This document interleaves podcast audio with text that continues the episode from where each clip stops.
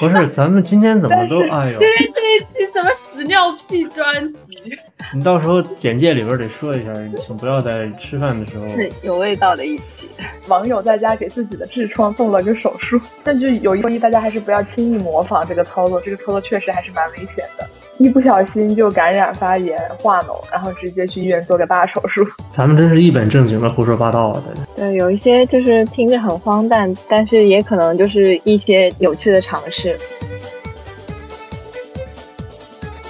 欢迎来到协和巴拉巴第三十二期，本期的主题是荒诞的医学史。啊、我是在炎炎夏日被烤焦变成烧鹅的大白鹅。 我是在杭州感受四十度大热天的陈小松。哦，我在家里吹着空调，非常舒服的感觉。我是只想在空调房待着，根本不想出去接受烈日炙烤的 coffee。嗯，我是刚刚考完几门试，终于可以接受无线空调的水水。哦哇，我欢们迎新朋友上线了，大家好欢迎水水。欢迎水水，史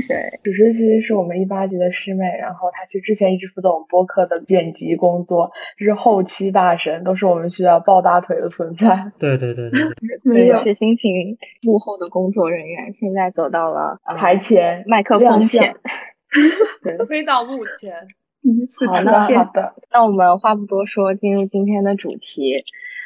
呃，俗话说“读史使人明智”，然后作为医学生呢，我们想也想推出一期来讲一讲医学史。然后今天刚好借借着一本书叫做《荒诞医学史》来来跟大家聊一聊，呃，西方的医学史。然后这本《荒诞医学史》这本书呢，它是讲述了西方医学史上，呃，一些疾病荒谬的一个治疗方法的著作。然后里面就有提到，比如说通过放血来治疗失血，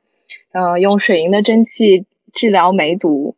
然后还有那个烙铁烧掉痔疮，还有吃吃土，然后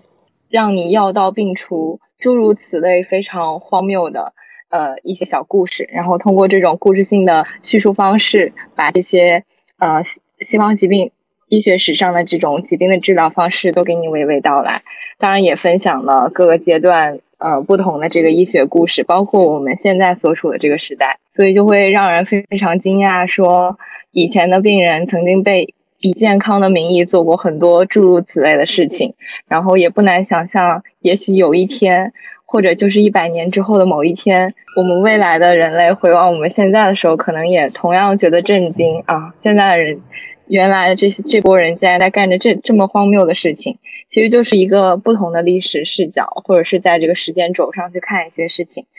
然后主要还是想通过这一期跟大家来分享一些医学史上有趣的小故事啊。哎，我今其实天的开觉场得就那到个这那个那个烙铁烧痔疮其实还挺靠谱的，啊真的吗？你不觉得吗？你看这个本质上痔疮不就是曲张的静脉吗？把它闭合，哦就像现在那个。然后对啊，你就看你类似于你现现在我在们什么对电啊，烧我们在手术止电血的灼时候，对啊，手术止血的时候嗯不也是给它那血管都给它烧烧凝闭吗？对吧？哎，确实这真么的很说也有没道毛理病。。而且你看那个烙铁，它那么烫，它还有这个消毒杀菌的功能，是不是？我觉得这个哎很其实很聪明啊，这个方法真的是绝。哎，你我记得之前豆瓣有一个热帖，叫自己给自己做痔疮手术。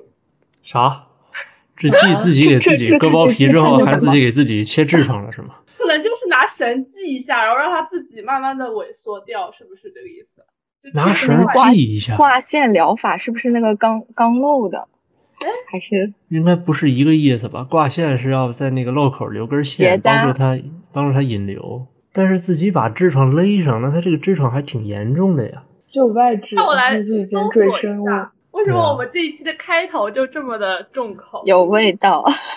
万一有人是在吃饭的时候听呢？那不这多带劲呢！这好家伙，那佐正餐好家庭，我就喜欢看一边看《法医秦明》一边吃饭，越看越香。真的，我当时也特别想把它当下饭剧。哎呀，太香了，越吃越越哎，真真真够劲啊！我我本来还说，那我今天主要讲一个什么故事呢？就讲一个喝尿的故事。 然后结果上来，咱们先讲一讲痔疮的故事。我没有很合找理到，很要合不你理现在讲你喝尿的故事。什么叫他喝尿的故事？你我这喝尿的故事，大白鹅真的喝尿了吗？这这 这这这一期的目就标叫题这已经个。有了。 传传下去，大白鹅喝尿了。天呐， 哎，这算不算那种什么内循环？然后就嗯，听上去好像是这样，自己把自己的这个排泄的这种东西都再回收一下。就是之前不是，呃，就是很早的时候，可能零几年的时候，不是就有广，就是有一些新闻会报道说，广州那边有一群中老年人会畅谈喝尿健康的这种事情，然后还会互相把自己的尿液取了之后，非常愉快的当众喝下。反正就是类似的这种新闻，我不知道你们有没有听到过，反正挺离谱的。我觉得这个离谱程度就跟可能跟那个当当时特朗普说要喝那个消毒液是一个概念。但当时真的有人这么做了。然后这个书里面其实，但是有的人有糖尿病，能尝到甜头还是怎么的？为什么要喝尿呢？ 我思考了半天。就就是当时就这本这本书里，其实就是呃有有写到就是人的一些错误的观念，然后他就觉得那个尿液里面其实大部分的营养就是可能。那一部分喝尿的人会觉得尿液里面是有一些有价值的东西，应该被自己回收的。哦，然后，但其实就这本书里面它，它其实特别是在就是这本《荒诞医学史》的中国篇里面，它有就有提到，就进行了一个辟谣，然后说这个他当时就提出说，这个尿液里面就剩下的是主要是毒素、尿素、尿酸、肌酐、酮体、胆色素，然后这些有害的东西。但当时那群广州的呃老年人，他们甚至还组建了一个神秘的叫做中国尿疗协会的尿疗协会。这样的一个神秘的组织，然后还发了小册子进行还了发传了小播。册子，对，当我觉得这个新闻有待考证，当然说是有三百多万人在尝试尿疗，我觉得这个事情可能有待考证。但是类似的事情，我不知道你们知不知道，就是印度那边也有那种说用牛粪或者是牛牛牛尿洗澡啊这些，或者是用那个牛就是喝牛牛尿来防止新冠这种新闻，你们有看过吗？我记得我哦好看像之过前有、有瞄到过。他们那个，但是好像是跟宗教有一一定的关系吧？好像牛在那个印度教的地位就非常的高，嗯，对对他们可能就是有有这种觉得，对但呃是，喝有了之谁后可以某些程度上就就是辟呃辟邪或者是驱驱邪的这种，就是觉得牛是有神性的动物，然后那个牛浑身都是宝，然后就是会有这样的这样的概念在他们的文化里。这个应该是文化和那个宗教的差异导致的，但是信这仰个不尿同疗就还是有点离谱。嗯，但是也好在他们仅仅是停留在了 喝，喝没有没有停留在静脉注射，我真是谢谢他们。但其对实说到尿疗，就这样就必须就是得提到一下吃屎。 其实 不是，咱们今天怎么但都是哎呦因，为这一期什么屎尿屁专辑，你到时候简介里边得说一下，请不要在吃饭的时候。是有味道的一集。对对对，但是粪便胶囊现在是一个非常就是呃热门的一哎个治疗方还案真。对是哦，肠肠道移对啊植那个还菌是群移植，这还是比较科学的东西呢。说句是实在的，话是。的，对，是因为粪便就会包含一些我们就是肠道内的一些自身的菌群嘛，然后就可能不同人的菌群是不一样的。目前的很多研究都会呃聚焦于说。啊，某种疾病它可能会有一些菌群失调，可能通过移植一些正常人的菌群，可能就会改善它的一个肠道微环境，从而改善它疾病状态。说到这个粪菌移植，确实是我们消化内科一个特别热门的方向。就是先是在小鼠，就是把正常的小鼠的粪便移给患病的小鼠，然后发现确实有减轻，然后才逐渐用到人的身上进行一些实验，比如说什么癫痫，然后炎症性肠病，他们的这些菌群都是不一样的。未来这个方向可能会就是越来越被大家就是了解，嗯，还是有一些科学依据的，因为那个菌群确实不同疾病的人他的差别还是挺大的。就比如说益生菌，然后什么乳酸杆菌、双歧杆菌都会减少，然后呃有害的机会致病菌，比如说一些梭菌就会变多。对对，这个这个分菌移植应该还是比较有这个可聊的这个方对对方方向的，因为毕竟咱们嗯是的平时吃很多那些啊、益生菌的制剂啦，或者说喝点养乐多啦，其实里边的菌的那个种类比较相对来讲比较单一，那可能有一些，嗯比方说是那个呃是多种菌的制剂的，最多也就两三种嘛。但是如果说是比方科学的经过这个提取的那个正常人的这个粪菌呢，它的这个种群的数量规模还是比较大的，里面可能这个细菌的这呃个物种的丰富丰富度也会相对来讲更多一些。那感觉它起到的作用呢，可能也会比较的明显。对，但是好像有些是需要需要灌肠去进行的吧，也不一定都是吃下去的，直有接些作用是，对，直接作用到那个他应该去工作的部位可能好一点。嗯，嗯，大家可能会一度认为，就是因为它是肠道菌群嘛，所以可能只是会跟消化系统疾病相关。但其实现在越来越多研究表明，可能肠道菌群和全身各系统都相关，有肺肠轴、脑肠轴。现在就越来越多这种研究会倾向于多系统之间的关联。比如说，现在嗯之前研究就会表明说，肠道内的菌群，呃的这个呃多样性以及它的丰富度，可以会去影响人的体代谢，从而去影响呃，比如说肺的呃微生物的微环境，然后还可以会影响脑的一些代谢产物的变化，就还是很神奇，人体真的很神奇。我觉得历史发展就是不断推进的一个过程。你说一百年前吃屎的人怎么会想到他吃屎真的是有道理的呢？一百年前吃屎的人可能是迫于无奈，不是，也许一百年后的人看我们还在问为什么当时要吃屎啊？为什但是么我为什觉么得要就吃药呢？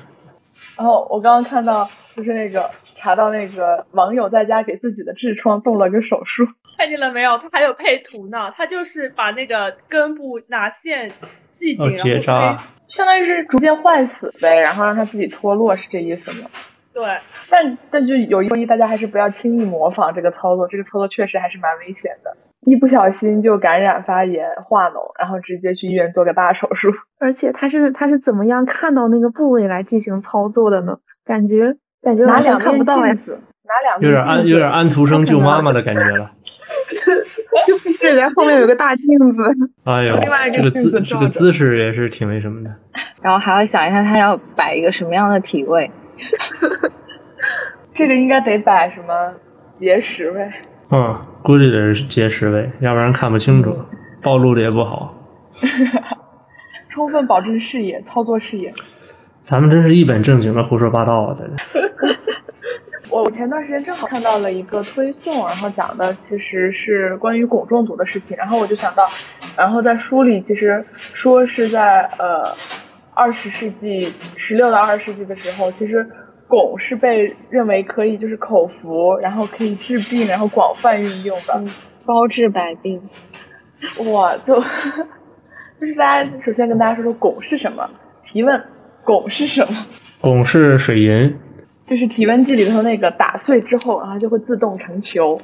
再次提问，水银机里面的那个汞，它是液体还是固体？它是液体，但是它我会是挥发高中成的气化体学啊，这是初中化学配吧？合我，对，初中化学，认识元素周期表。对，就是它是液体，然后但是它表面张力很大，所以它就会成球，然后但它很又很容易变成气体，所以就是如果把水银体温计打碎之后，需要赶快把它们回收，开窗通风，避免汞中毒。我记得还有一个说法是什么？你要立刻往上撒一些硫粉，让它变成不、啊不可挥发的硫硫化化汞汞。嗯，但是我心想，谁家里会闲的没事儿备点儿硫粉呢？ 感觉好像更危险呢。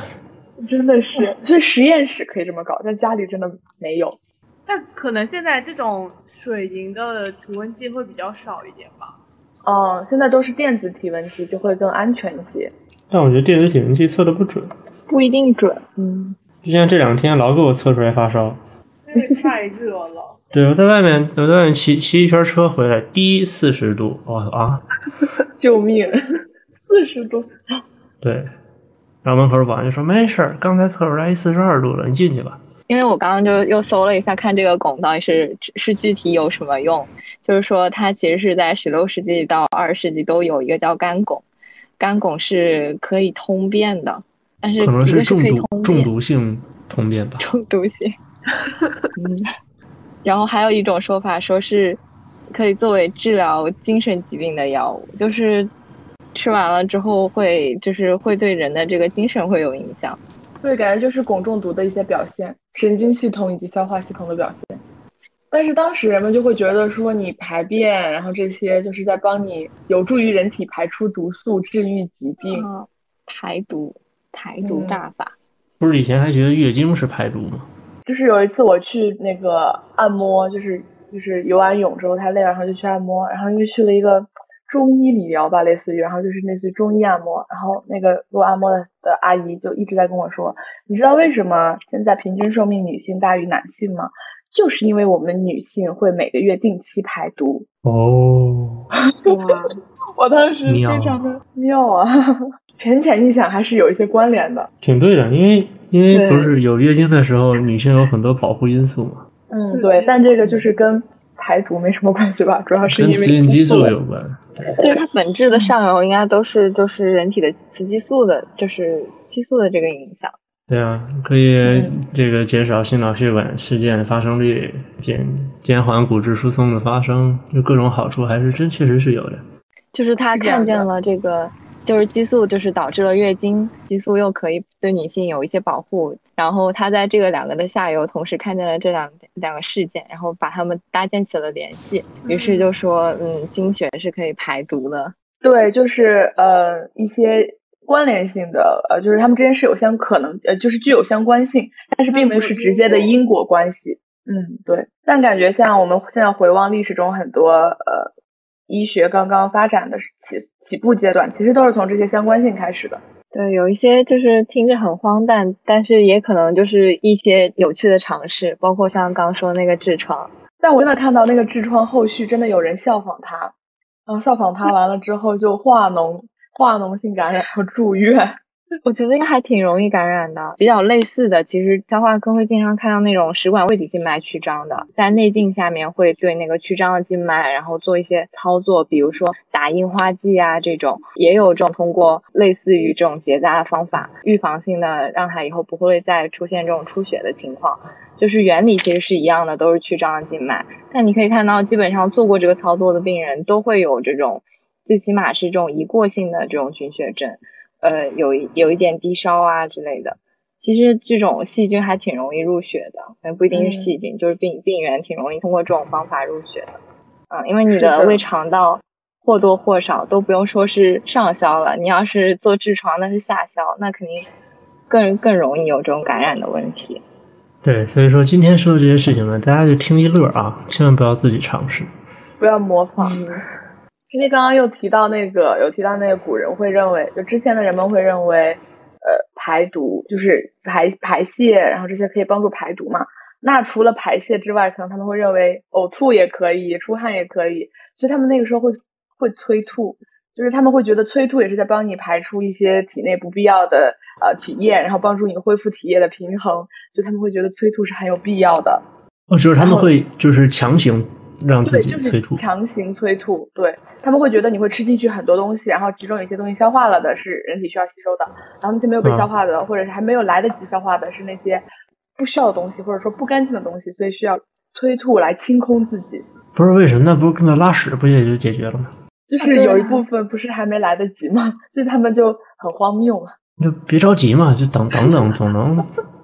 嗯，不是啊轻轻轻轻宿便也好嘛。运动一下，让他运动一下，给他哎喝点时咖啡间，喝点咖啡通通便。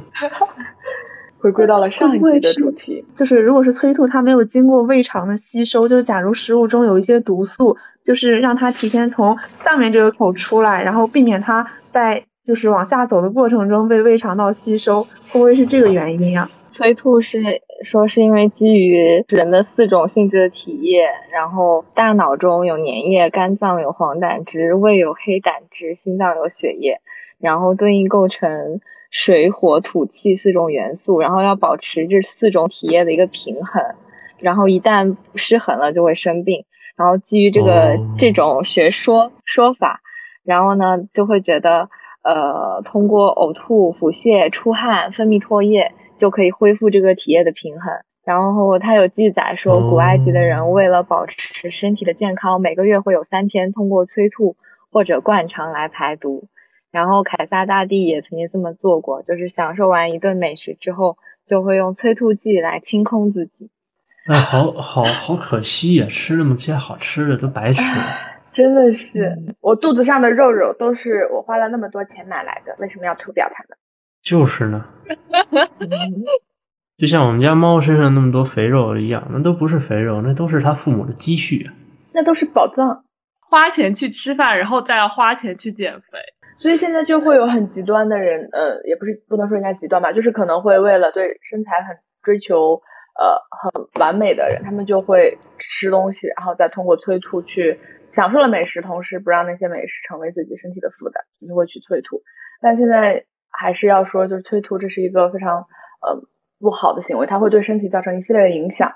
具体怎么操作我还真不知道，是不是就是通过插一根管子，然后刺激？不是，然后他们是再直接拿手就可以抠的吧？应该是那种就人的那种烟反射对或者是嗯就可以。对，然后这样的话就是很多胃液包括胃酸就会一起反上来，这样的话啊，这一路都会有问题，咽喉也会出问题，嗯就是声音也会受损。对牙也会有问题。因因为我以嗯前有看过那种美食博主嘛，就是很多以前不是很流行那种大胃王嘛，嗯但但他们身材其实都很很瘦，然后就会说有些人就是通过催吐来的，然后就会他们看到他们手手上会有一个印子，就那种牙齿的痕迹，嗯就是他们会把手就指是伸抠进去。抠的时候那个留下来的。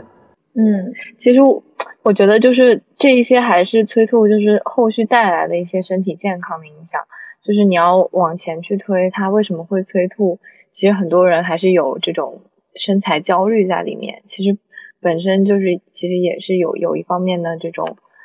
嗯，不就有有有类似偏向于病态的这种，我觉得。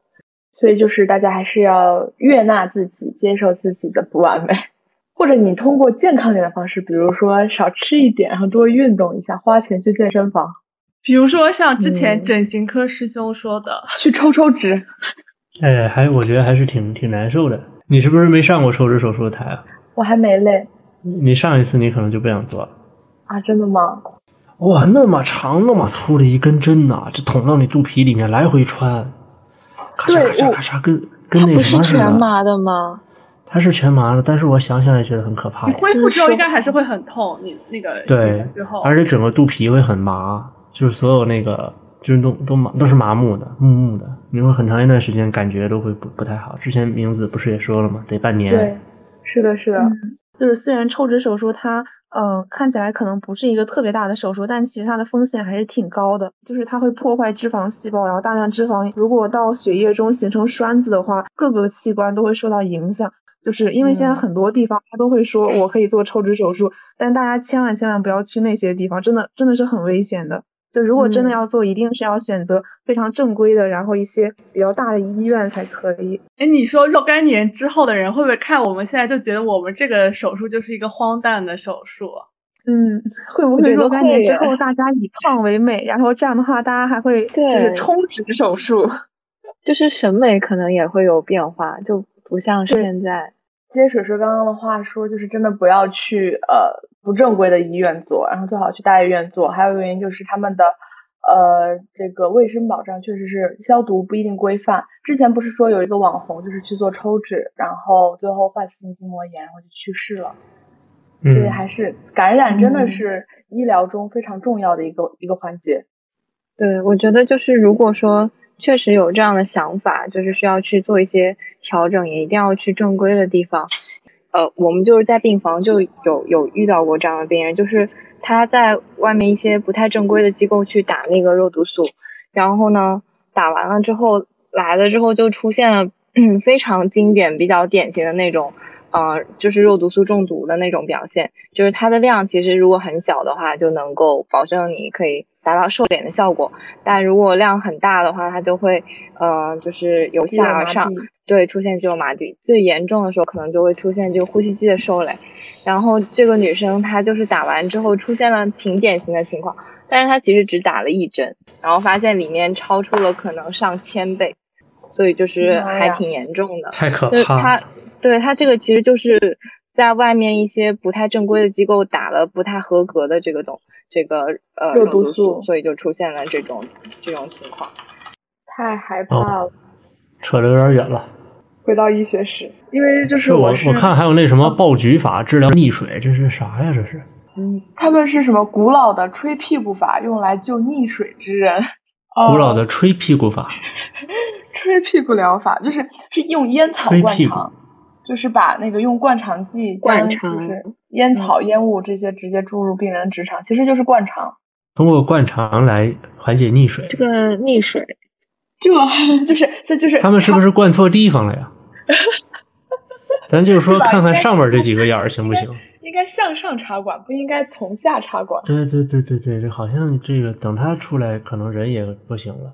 嗯，它是什么？就是通过烟草，就是通过将管子插入肛门，然后往里吹烟，尽量把烟吹起来，然后就可以就可以就是治救救助那些溺水的人。之前是认为说烟草烟雾会增加呃受害者心率，刺激心脏，然后并且呢可以促进呼吸，也许跟兴奋神经有关系，然后并且呢还有什么让溺水者变暖，嗯除去他们体内过多的湿气。对不起，打扰了。所以就是通过某种方法刺激他这个心肺的一些反射，然后达到兴奋他这个呼吸循环的作用。但也不知道呀，感觉是有这样的记载的，确实是有的。而且还有就是，不知道大家有没有听说过，其实在，呃，比如说我们神经外科现在协和做比较多的可能胶质瘤嘛，那可能在做胶质瘤早期的时候，我们是因为胶质瘤它其实大家都知道是一个比较浸润性的呃肿瘤，然后它的边界，尤其是呃弥漫性的胶质瘤，可能边界不会那么的清楚。那么在最早期的时候，大家切就会把整个脑叶都切掉，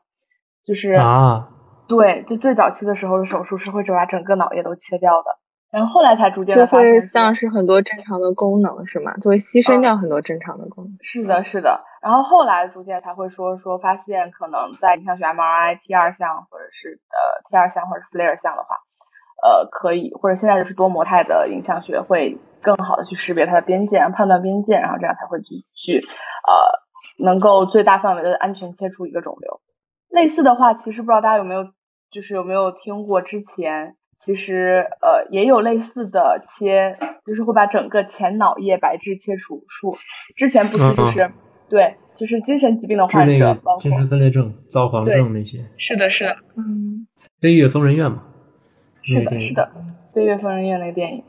就会把人的前脑叶白质整整个切除掉，而且还因此获得了诺贝尔生物学医学奖。就是整个欧洲当时风靡一时，然后因为这个手术特别简便，然后大街小巷都可以非常轻松的做，就是有点什么事情可能都会去做这个手术。然后后来过了可能没几年，然后就会发现，其就是这些呃脑白质切除的人，他虽然没有精神病了，但是他他也成了一个傻子，对，就是相当于他们的高级思维能力整个就被破坏了，就是不会有任何的自己的、呃自己的思考、自己的想法，就像行尸走肉一样。我刚才看到丁香园刚发了一篇推送，是用寄生虫的卵来治疗秃头，就感觉有点像那个肠道菌群移移植一样，就他们也觉得就是这个呃寄生虫可能和一些菌一样，也有一定的治疗作用，然后用来治秃头，好神奇啊！就是他觉得这个这个虫子长出来就像小头发一样嘛，是这样 吗？我和小宁产他生用了的一是样哪脑个回虫路。啊？疯了吧？他是觉得这个寄生虫和那个微生物，就是和其他细菌也有一定的调节作用。然后还有说用这寄个生虫寄生虫来治疗克罗恩啊这些病的。啊，那不雪上加霜吗？本身肠道功能已经不行了，完事儿还要再给他来个打击，这是什么意思？破罐破摔，以毒攻毒。还有治疗哮喘和过敏性鼻炎，哦，他是觉得就是好像啊是觉得自己的嗜酸性粒细胞还不够多免疫吗？调节作用。他好像意思是说，比如说，嗯，小孩子，特别是那种在婴幼儿时期，然后你通过给他这种外界的微生物的感染的刺激，去刺激他的这个免疫应免疫系答，统，对然后让他的免疫系统发生一些改变，就可能避免了他日后会嗯进展出这个过敏啊、过敏这种嗯免疫系统过激紊乱的这种疾病但。说真的，我觉得像这种的话，你还不如小的时候别让孩子老老在家里玩 iPad，让他多出去，出去那个对摸摸地面，对吧？那个玩玩泥，那肯定还是更好的，让他自然接触一些这些在自然环境中的病源，那肯定还是要比你这有针对性的用那种寄生虫卵喂它要好吧？真的是不干不净，吃了没病。吃了没对呀、啊嗯病。我哎，觉得所以像说就是、嗯呃呃，顺产就是比剖腹产好的原因就是他们就是胎儿先可以先通过一下阴道这些微生物的刺激嘛。所以经阴道分娩的孩子真的要比剖腹产的孩子聪明吗？我们不如投个票， 我就是第一道分娩的。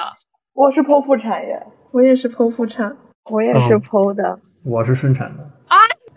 好吧，只只那就只有我和小怂是顺产的是吗？对，对，那这说明什么？顺产的年纪比较大。 我你看，这就我不是想说年这纪就是典型，这就是典型的临床研究，因为你只看得到你看得到的，我们找到了关联，对吧？但是我之前因为我看到过， 就是我我去产房看了那种顺产的时候，我特别害怕的一点就是，我会发现顺产的小孩生出来的时候脑袋都会被挤挤一下，然后就是脑袋都是那种后脑勺都是尖尖的。对然后我就到在现在想就这是我个就小的时候就睡好嘛，所以你看我脑袋现在还是那个样哦子。，对，现在不是有一种说法叫睡什么头，就是就我们小时候头都是睡扁的，现对，在要睡出一个圆头。就你看我现在我后脑勺也很也很也很尖，就你从侧面看的话，你会觉得我我还是头会是像那个刚生下来的小宝宝的形状，但没有他们那么离谱。但你会看到我还是这后脑勺会往后凸一点，就我就小的时候没有睡好，我感觉。就所以说现在要怎么就是三百六十度睡，怎么感觉就是把头睡得特别特别圆？但是我妈又跟我说，我姥姥小的时候把我头睡得可圆了，可能是我后来自己不争气又睡回去了，又睡回去了。又睡回去了。这个可塑性是很强的。说到我这又个看到了一本一个关于这个书里的，就是说一个避孕的方法，就是找一只雄性黄鼠狼，摘除它的睾丸，然后把它放生，然后把睾丸放在女性胸部，用鹅皮绑住，然后女性就不会受孕。救命， 鹅皮是什么皮？ 你的鹅皮大白鹅，太可怕了！白鹅威，我白也峨眉太离谱了，怎么是意思就是黄鼠狼不能生育了，所以女性也不会生育吗？哎，你好们知神道奇古代是怎么避孕的吗？什么鱼鳍是不是？就是避孕药不是宫廷大戏都会完事儿有的毒的那种这是个吗？